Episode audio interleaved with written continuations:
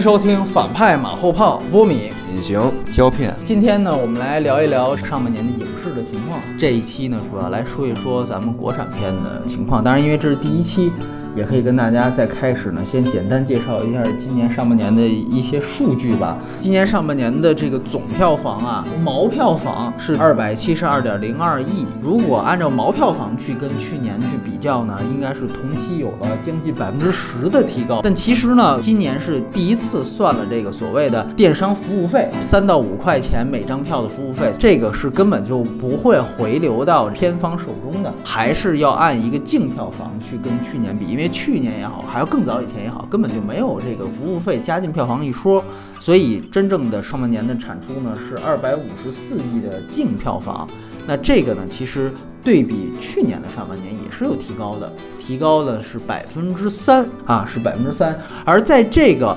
二百五十多亿的票房当中呢，国片和外片基本上是四六开。上半年还有一个重要的信息，就是中国内地的银幕数啊突破了四万五千块，上半年也是完成了对于北美市场的整体的超越。顺便再提一句，在国产片方面啊，上半年票房最高的是成龙的《功夫瑜伽》。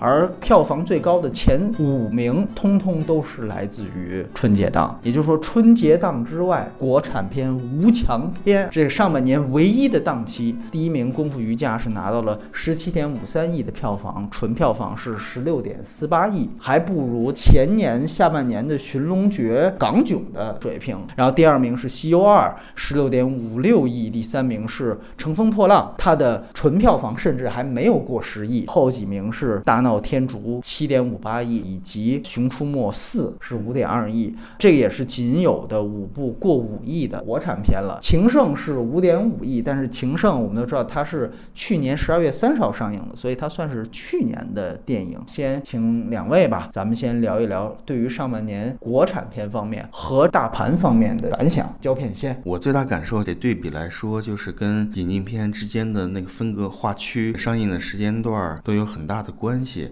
就国产片，它只能退缩到几个档期了，然后其他的空档留给引进片。但仅限这几个档期，其实也就是春节档、五一档、端午档这几个档期之下的这些片子，几乎就没有印象。我现在唯一能有印象的，反而就是最初的春节档。我对烂片的印象，甚至都是在春节档，大闹天竺这种灾难级的。其实咱们你想，五一档那个时候票房第一还是那个速八，对，还有普通观众到底是想看什么样电影的问题。赶巧了，就在这几段时间内，没有任何的能扛事儿的国产片儿出来，能够站站住脚，也没有那种独立文艺的这种电影能够稍微的引起一些话题。除了最近《冈仁波齐》之外，冈仁波齐是就很意外，他是在这种对国产和好莱坞都已经厌倦的这么个时间段里面，突然间冒出点尖儿来，所以今年很沮丧嘛。而且这种沮丧你也能预料到，官员们到年末这个数字是做不成了。隐形，这我们刚刚在。专栏啊，已经写了一些关于影视的观察。来，有请。你可以看前三部都是春节档的那种片子嘛？前五部啊，对，前前对前五部嘛。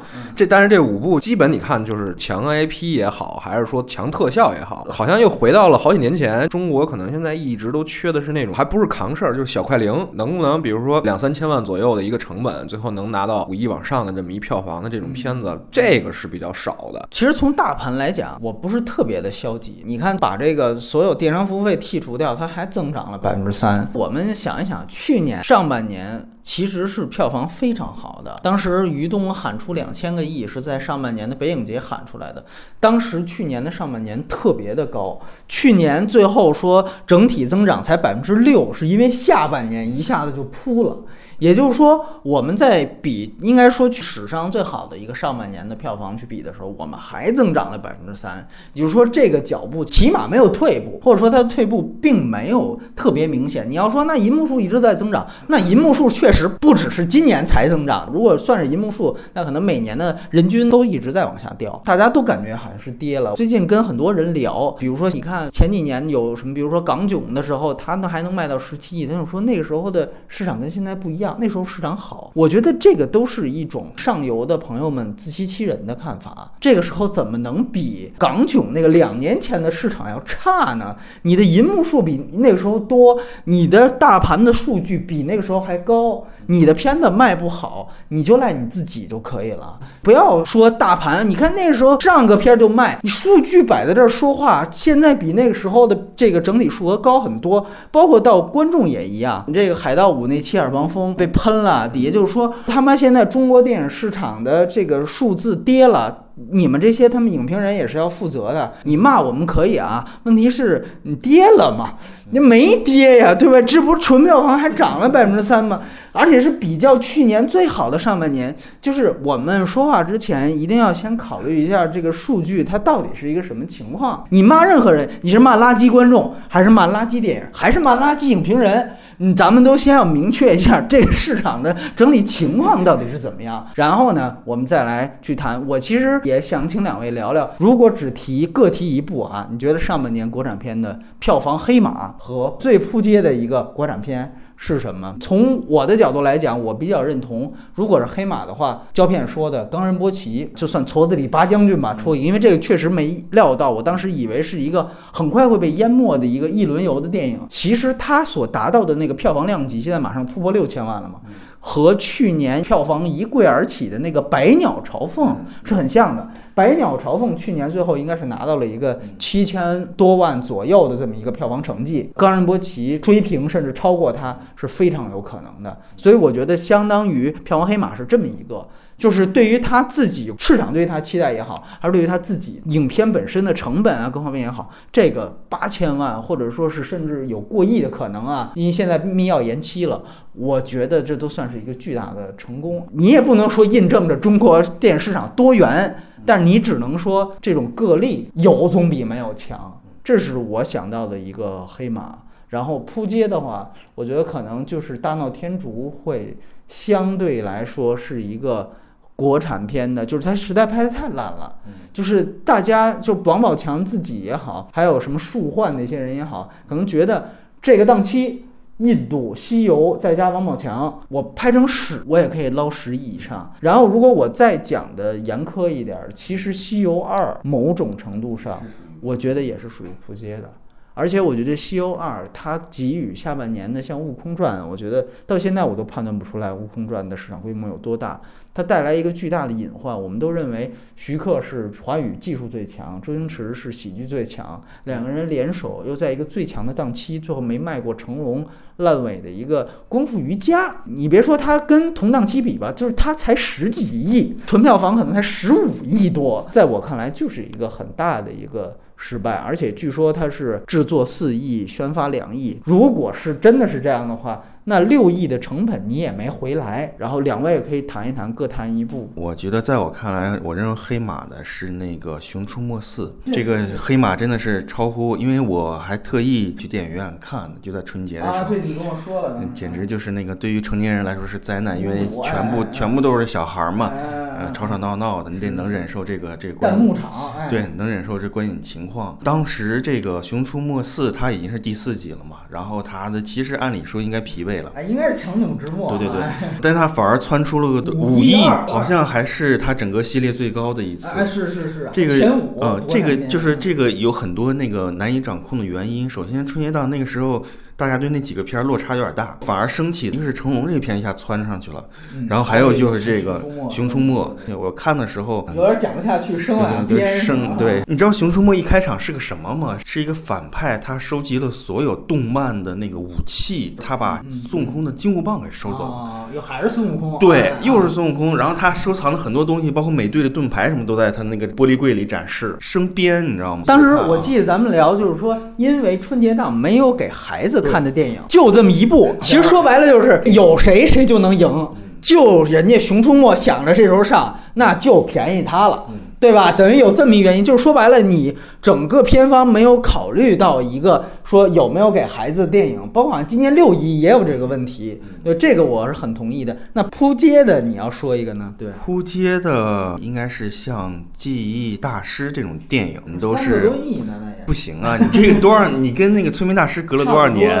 你还是这个水平，这是不行的。就是起初我是觉得陈升道是能出有水准东西的，然而他是荒废了大家对他的一个期许的这么一个人，完全荒废啊！你会感觉到他做着做着这个片儿就不上心了，你知道吗？我也能说会道的，我再给你圆一圆，哎，哎，豆瓣上我再 我再那个跟大家那个亲和力一下，可能这片儿也就过去。然而并不是质量不行就是不行，你就卡在三亿那儿。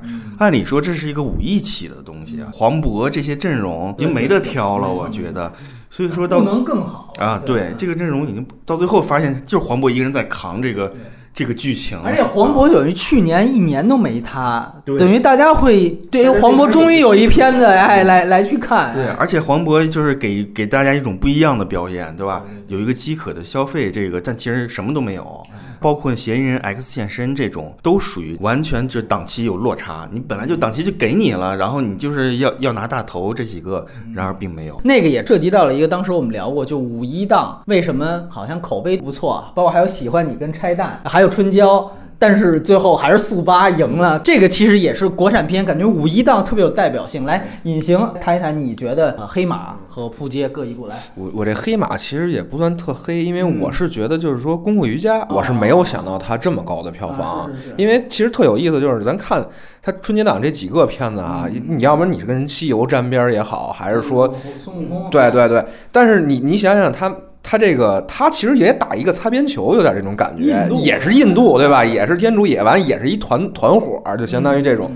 但是你你你想按照传统的这种经验，那我有吴亦凡，谁还去做那个成龙的这种老老牌？因为他去年的那个票房也体现出来，去年是《绝地逃亡》八亿，《铁道飞虎》五亿，对对啊，对，就是说差不多也就是五到十亿的这么一个盘子。可是你一下窜到十七亿，人家明明是占着这个西游 IP 的牌子，对吧？有着小鲜肉的，还有重特效，最后没拼过你，这个是一个很意外的事儿。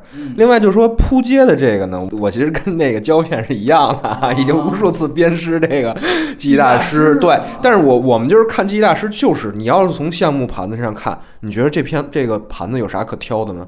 有前作的一个底儿，对吧？现在演员的盘子码的这么大，原来它是一个相当于封闭空间的故事，我现在把它那我鞭尸大家就请见分裂那期了。那我问你一个，那你觉得五一档这是不是就是上半年国产片一个缩影的问题在哪？主要我觉得还是一个还是速机太强是吗？对，敌人太强。是一肯定是有这方面原因的，再有一方面就是我觉得这其实这几个片子都没有一个。特别真正打点的一个最大的卖相其实没有。我刚才在说的意思就是说，你看我们以前老认为打演员是卖相，或者说是打前作是卖相，但是我们发现这个打不动了，对吗？你你你打金城武也行，你还是打黄渤也行，没打动。你打这个原来的老底儿都打不动了，所以这就是说原来制片经验在失灵嘛，就是这个意思。有没有这个原因？你这几个国产片都扎堆上了，卖口碑的，按说是长线。长线的话，如果你比如一个档期你放一个。这个是不是可能最后各个的票房数据加起来会更好一些？不是，我是觉得大家对自己也不自信，他不敢把这单独拿出来放，就是他只想在一个最大的大头下，他想捞最大的一个收获。而且在这么一段时间内，好莱坞片在不断的上涨，再难看的或者再好看的，我当时其实谈到了一个现象，是说国产片在春节档的时候，大家都对国产片是比较失望的，所以它其实有一个信誉透支的一个报复。今年上半年我觉得就是这样，就甭管你是。是好还是坏？狼来了效应，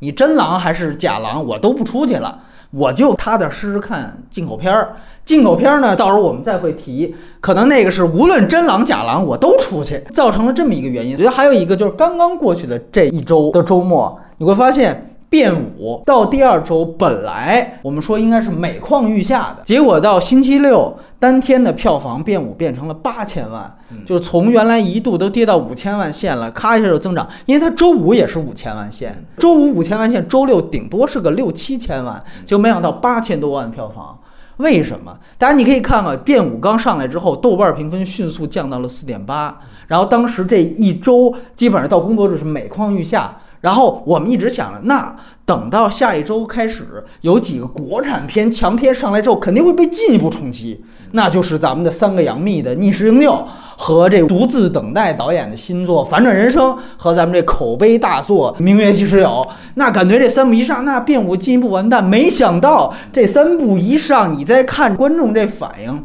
反倒大家会觉得，操，要不是咱们还是看他妈变五去吧。大家如果认评分的话，你去看变五四点八，结果一看反转人生也差不多，逆时营救甚至四点五，比变五还低。那咱还不是还是去看那那还有特效呢，是不是？所以我觉得也是是今年上半年国产片整体不太好的一种现象的反应。这些电影都没有为大家的讨论东西去额外制作什么话题，没有任何话题的延展性。你比如说喜欢你，比方说春娇志明。什么的，言外你制作出话题什么，你穿插到某一个阶段来去放，我觉得都还可以，都有可能性吧。但是没有讨论度，是大家不愿意去讨论这种电影，对，就好像这个电影无关紧要。大家去电影院看电影，肯定是要有极大的沟通的欲望，他才能有可能长线。我觉得，可是你说撒杨幂，他是不是就想炒这个事儿？我是觉得他已经那个适得其反了，就因为因为之前拿了一个野鸡影后，这个事儿给人大家印象是不好的，纯天然的就告诉了你这是一个撒杨幂就是啊，这是一个可笑的一件事儿，你就是为了给自己脸上贴金。观众的判断是这样，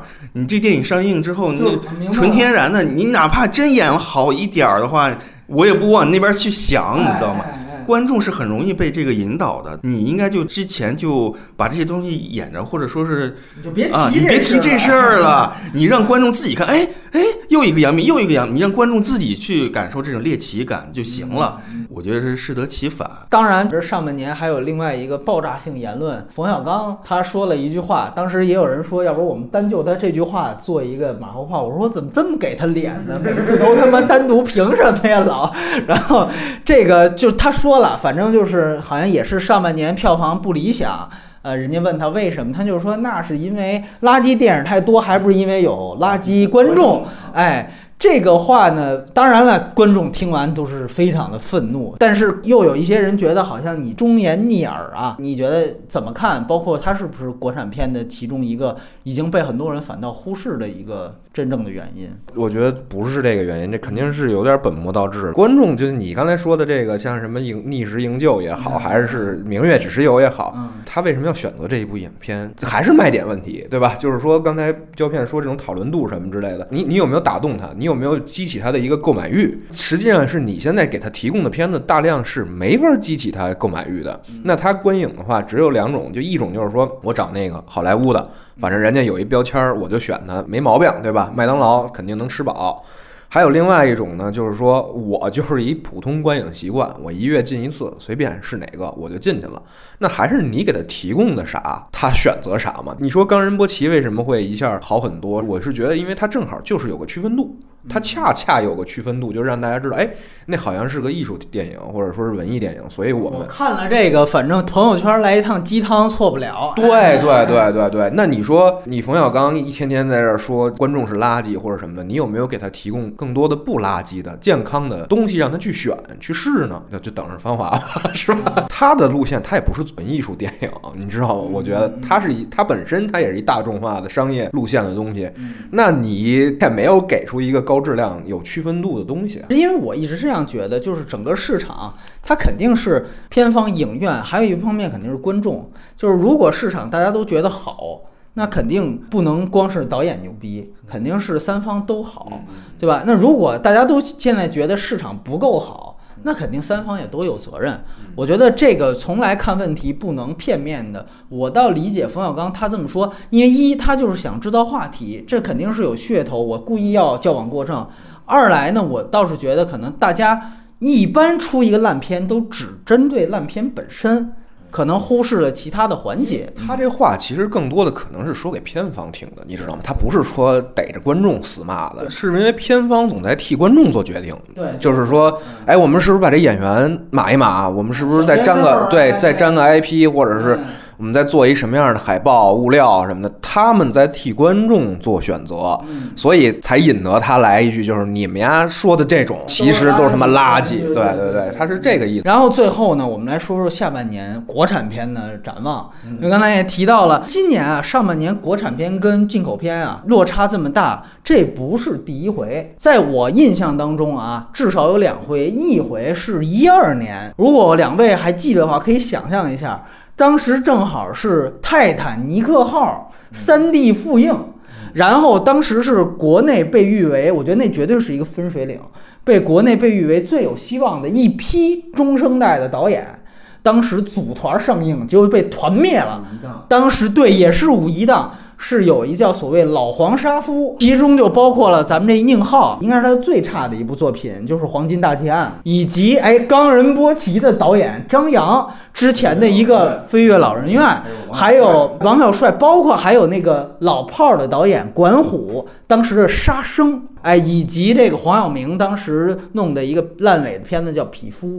对吧？杨树鹏的，呃，四个加起来基本上是个不到两个亿，然后就被一个复印的一个大说两艘大船，还一战舰，海海之宝的战舰，就基本上给团灭了。但是大家别忘了，正是一二年的下半年，国产片腾飞，从应该就是七月份《画皮二》，哎，然后一下子再到年底的《泰囧》。和十二生肖让国产片进入到了其实一个二点零的时代，而且下半年国产片是呈碾压的。另外一次其实是一五年，当时上半年也是我记得进口片三个大 IP，《复联二》《侏罗纪世界》。啊，还有另外一个应该是《速激七》，冯小刚当时也是就说那个没有人心啊什么之类的，就是一天三点四亿，这个好像现在都是前三名的单天记录，大家就傻了，说操，一天就三个多亿，当时是二十四亿的一个票房，呃，然后也是觉得国产片的末日就来了，没想到前年的下半年啊，无论是《夏洛特烦恼》到年底的《驯龙诀》《老炮儿》。一下子国产片又是碾压之势，所以前两次中国的电影都是逆转成功啊，逆转胜。看看今年下半年，两位有没有觉得像那两年一样，咱们来一个大逆转，哎，碾压之势进入三点零来？因为其实那两年的什么，比如像什么泰囧啊，什么夏洛呀，这其实都是在我们判断之外的。没错，这种东西你很难去进行预测，你不知道它怎么样就能冒出来。对，但现在我看到的这些片单啊，下半年 似乎都给人有能预测的感觉，反而这就不好。嗯，就你当判断他给他衡量这《悟空传》目标多少亿，什么《三生三世十里桃花》目标多少亿的时候，这种就不好了。我看不到有什么东西能够有一种突然间蹭出来的一个那种样子。就目前来看的话，整个暑期档你就只能寄托在青少年放假。看看他们能不能给国产片带来一点生气，以及咱们可以买买票房团购的这两部《建军大业》。建军建军大业，这个看看能不能有那么多小鲜肉？这不是都是冯小刚骂的这些开窑子的，都在《建军大业》里开窑子呢？我靠，看看能不能这个双对双双重对这能不能吵起来呗？啊，然后再加上那个，这就是一个档期之后，中间又空了一档，接着就到了国庆档，对吧？对。到了国庆档之后，国庆档其实也比较拥挤的。成龙再次归来。成龙再次归来，但是这个英伦对决，其实我我觉得不是个喜剧。对对。成龙要火，必须是动作加喜剧，这是天经地义，就不能改变了。按按照现在市场的对他的那个期许。然后再加上这个冯小刚的《芳华》，到时候看看，其实《芳华》比那个潘金莲还要文艺，感给人的感觉，并且反正他没有范冰冰这个营销点了，对吧？而且他们那个年代的那个东西，文工团，文工团这个东西跟现在当下小孩可能疏离感是非常巨大的。归来，你现在大家都在呃物料都是一种软情色方面走，对猎奇，对对对，就这种方向走，他其实也是没有办法，你知道吗？他不可能介绍那个年代给你。说没有人关心那个年代，然后那个还有大鹏的那个冯日夏洛的夏洛啊，这是真真正的这个这两年火起来的喜剧之王，要继续来个 PK，夏洛的那个就是叫什么羞羞的铁拳，我至今不知道这是干嘛的啊！我也我也因为也没查过。然后那个缝纫机乐队这个也是相当于煎饼侠之后又一个情怀牌，嗯，怎么怎么年代我怎么就是励志或者说什么样的，就是一个对抗。但是因为你之前对它有预估有预判，所以你不知道它。会不会又有落差？就跟五一档，就跟端午，就跟各种各样档期一样，这个就你想不出来有什么片能爆，这个我是完全想象不到的。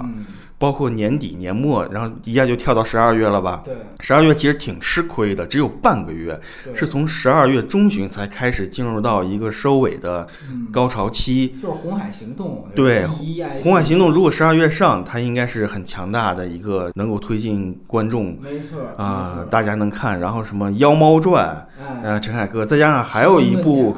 嗯，成龙的《机器之血》，但它又不是喜剧，它又是科幻啊，逆时营救科幻，有点你也说不上到底概念新鲜不新鲜。我觉得你只能做一些预估，按照它的以前的量级和它的那个评定，它能有多少票房。